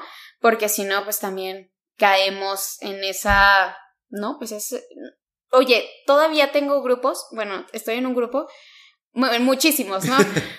Pero el otro día nos mandan una, una foto súper photoshopeada Andrés Manuel como en ese viaje a Cuba. No sé si tú la viste, que estaban como, que estaba como ignorando una manifestación en Cuba. La envía y así con un mensaje de odio, ¿no? Al presidente, así. Y esta, esta foto es lo más falso del planeta. O sea, dije esto, nada más de ver el celular, dije esto es súper falso. Me meto, lo googleo Claro que la primera nota que me sale de animal político de que anda, eh, anda en redes sociales, una foto falsa de Andrés Manuel y lo se los mando ay, pues es que me pareció que sí podría ser verdad. O sea, ¿qué responsabilidad tenemos quienes sí tenemos acceso a la información de a veces solamente reenviar, reenviar cosas que nos parecen interesantes o que coincidimos con la crítica, ¿no? Eh, pero, pues sí, creo que ahorita hay muchísimas más formas de allegarnos de información y sobre todo de otras perspectivas, ¿no? Porque pues los medios que tenemos locales siguen como una línea que tú conoces, ¿no? O sea, muy marcada y que ya sabemos. Pero hay otras personas opinando cosas diferentes, preocupándose por temas distintos. Entonces creo que las redes son un espacio ideal para... Y justo ya para complementar lo que mencionas, lo platicaba Mauricio Cabrera, que también conoces, invitado también de aquí de lateral, de cómo el periodismo también se está desfragmentando y ya los medios se están quedando muy atrás gracias a estos actores como Mauricio que ya eh, sintetizan, tienen un poder de convocatoria y están informados y además no tienen una agenda que los esté que les esté pidiendo la línea editorial, ¿no? Entonces, digo, la verdad es que yo creo que bueno, al final estamos aprendiendo también de este contenido que también está cada vez más saturado, eso sí también es una realidad, pero creo que también puedes encontrar cosas este, de mucho valor, gratuitas. Sí, muchísimo. Eh, y que te pueden aportar, o sea, accionables a tu día a día, o sea, en donde estés. Sí, por ejemplo, algo que yo diario escucho un podcast, ¿no? Pero, o varios. Pero de los que siempre escucho son diferentes dailies de noticias que salen, o sea, 6 de la mañana ya los tienes ahí. Hay unos de 5, de 10, de 15 minutos de diferentes medios muy buenos, de Grupo Expansión, Washington Post y demás. Y te dan un contexto global, nacional, en cinco minutos. Y la verdad es que son súper útiles, ¿no? Yo no leo periódicos, la verdad, yo no sé cuándo compré el último periódico y si lo compré fue para hacer una piñata o algo así. o limpiar los vidrios del carro. Sí, la verdad es que no, no, no recuerdo cuándo compré el último periódico, pero yo me informo por podcast y algunos medios digitales. Oye, Paulina, eh, ya, ya para ir cerrando esta plática que, que empezó antes de, de, de picarle play a esto, la, la, manera en que tú abordas las problemáticas de, de, de la localidad, hablando de Chihuahua, eh, se, se pudieran trasladar también a tu punto personal en el sentido de qué tan qué tan comprometida eres contigo misma. O te, o te puede pasar también este burnout donde estás workaholic 24/7 y te quedas sin nada al final del día, así como que dices tú, güey, ¿dónde quedé yo? O si lo has sabido como más balancear. o menos balancear. Ajá. Híjole, pues no, sí he tenido mis rachas en los que mi vida está puesta en el trabajo, ¿no? En el proyecto, por ejemplo, tengo algunas cosas pendientes, ¿no? De manera personal que no he podido concluir. Eh, que la idea de negocio, que la idea de esto, ¿no? O aprender otra, o una clase de algo, que lo he dejado de lado porque el, el trabajo, pues a veces así lo, no lo requiere, así lo permites, ¿no? Y por ejemplo, en el celular, pues hay veces que estás viendo cosas del trabajo en WhatsApp a las 10 de la noche, ¿no? O preocupándote por ese tipo de, de situaciones. Pero también creo que en este momento de mi vida tengo la posibilidad de un desgaste también por, por estas cosas colectivas, ¿no? Por estas iniciativas que tengo, por las jefas, por la caja, por mi trabajo. Entonces, es algo de lo que soy consciente, pero claro, la verdad es que sí me ha faltado un poco el, el, el balance, ¿no? De, de trabajar algunas cosas personales. Algo que siempre, pues, intento tener en mi día es, que hago CrossFit tengo muy poquito, pero es algo que me ha gustado muchísimo y siempre poder ir al, al gimnasio y tener la sesión, porque es algo que me permite eh, despejarme y me encanta. Y algo que me gusta mucho y que he aprendido de, de del CrossFit es que es súper retador. Y a mí me gusta como, sí, soy muy competitiva, la verdad. entonces ahí hay un grupo de personas que ya tienen más experiencia, entonces tú llegas todo débil, sin aprender, sin saber nada, ¿no? Entonces como, ah, este movimiento, decir, no lo sé hacer. O que, y dices, bueno, es mi proceso y hay que ser pacientes, ¿no? Compites con las otras personas, eso me gusta, compites contigo mismo, que es lo más importante. Y hay veces que eh, lo reflejo como en, es algo como tan sencillo, ¿no? El ejercicio, pero que lo reflejo en mi vida, el ser paciente con los procesos. Porque hay veces que, no sé, el, la sesión tienes 25 minutos para terminar el entrenamiento y no lo terminé o sea, me faltaron cinco repeticiones o me faltó la mitad de las repeticiones y decir, ¿por qué no lo puede terminar? Así como ser aprender a ser paciente con tu cuerpo, con los procesos y saber que eso te motiva más, que no te debes de limitar o quedar estancada en un peso, en ciertos movimientos, en ciertas repeticiones que siempre puedes ir a más, pero también el ser como muy conscientes, ¿no? El, no quedarte así como súper enojado o desmotivado porque no terminaste, porque no alcanzaste, porque no pudiste cierto peso. Entonces, ha sido de mis aprendizajes más grandes y es algo que me motiva muchísimo eh, para ir a, a, mis, a mis sesiones de CrossFit y es algo que cuido. O sea, casi siempre pues, trato de ir todos los días, de lunes a viernes, y es algo que también me da balance, la verdad. Platícame ya por último, ya para ir cerrando, de tu trayectoria que, a pesar de que ya, ya dijimos tu edad, o sea, estás muy chiquita. Qué bueno que piensas que muy chiquita. Yo me siento súper joven y digo, lo soy. Pero hay veces que me dicen, ya tienes 28, pa, oye, esto y lo otro. Yo me siento súper joven siempre. O sea, eh, voy con, con esto que, que, que te quiero preguntar. Estás joven, tienes como que el techo muy alto seguramente y te quieres comer el mundo por, por lo que te veo, cómo te, te comportas y cómo me contestas las preguntas.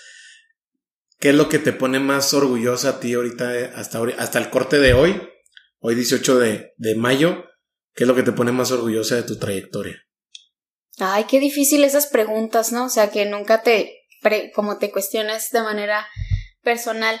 Pero eh, de lo que me siento orgullosa de este pequeño caminar que he tenido, pues como desde el ámbito profesional y de mis proyectos, em, pues que he sido una persona honesta y que trato de ser congruente con, con mis ideales, ¿no? Con lo que las personas saben que son las cosas que me interesan y que me rigen.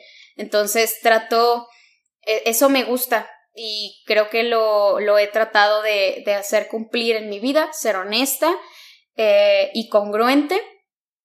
Em, y, y y creo, esto que te comentaba ahorita, por ejemplo, que siempre he tenido la oportunidad de que en mis trabajos me inviten, eso también me hace sentir orgullosa que, pues al final, siempre en los trabajos los resultados hablan, ¿no?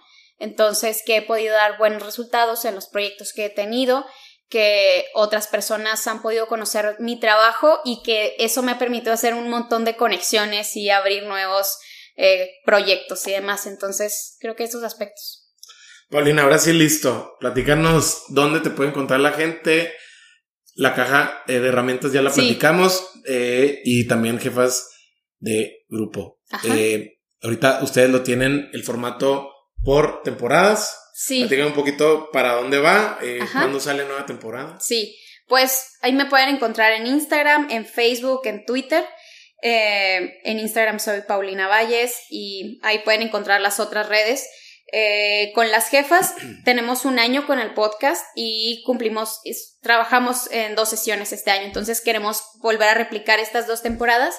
Empezamos ahora en junio la tercera temporada y ya tenemos ahí varios temas planeados. Eh, para quienes escuchan, por si sabían o por si no, pues está trabajando una reforma a la constitución de Chihuahua, un tema que va a impactar en muchas cosas, una reforma, entonces a lo mejor empezamos por ese lado con las jefas. Queremos desmenuzar y traducirles toda esa habladuría del Congreso por diputadas diputados en unos episodios sencillos para saber, para que ustedes sepan de qué va la reforma a la Constitución de Chihuahua.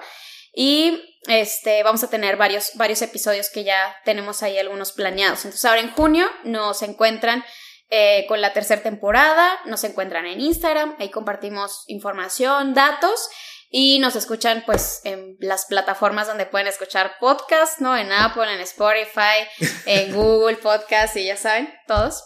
Con la caja también tenemos una, una, una cuenta en Instagram y nuestro sitio que es lacajacu.com. Ahí pueden encontrar ya más a detalle lo que estamos trabajando por este derecho humano a la participación ciudadana. Ya. Sí.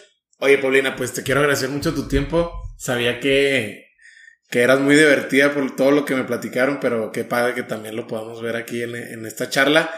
Eh, ¿Se platica bien a gusto contigo? Sí, la verdad es que me encanta hablar. O sea, le podrán preguntar a mis amistades, a mi novio, yo hablo todo el tiempo. Entonces me gusta platicar con las personas y si y, ya después podremos tener otra conversación mucho más de risas, ¿no? Va. Sí, sí, sí. Ya me imagino, ya me imagino de cuáles te refieres. Eh, con eh, unas, con, unos, con unos otoles. Con unos otoles.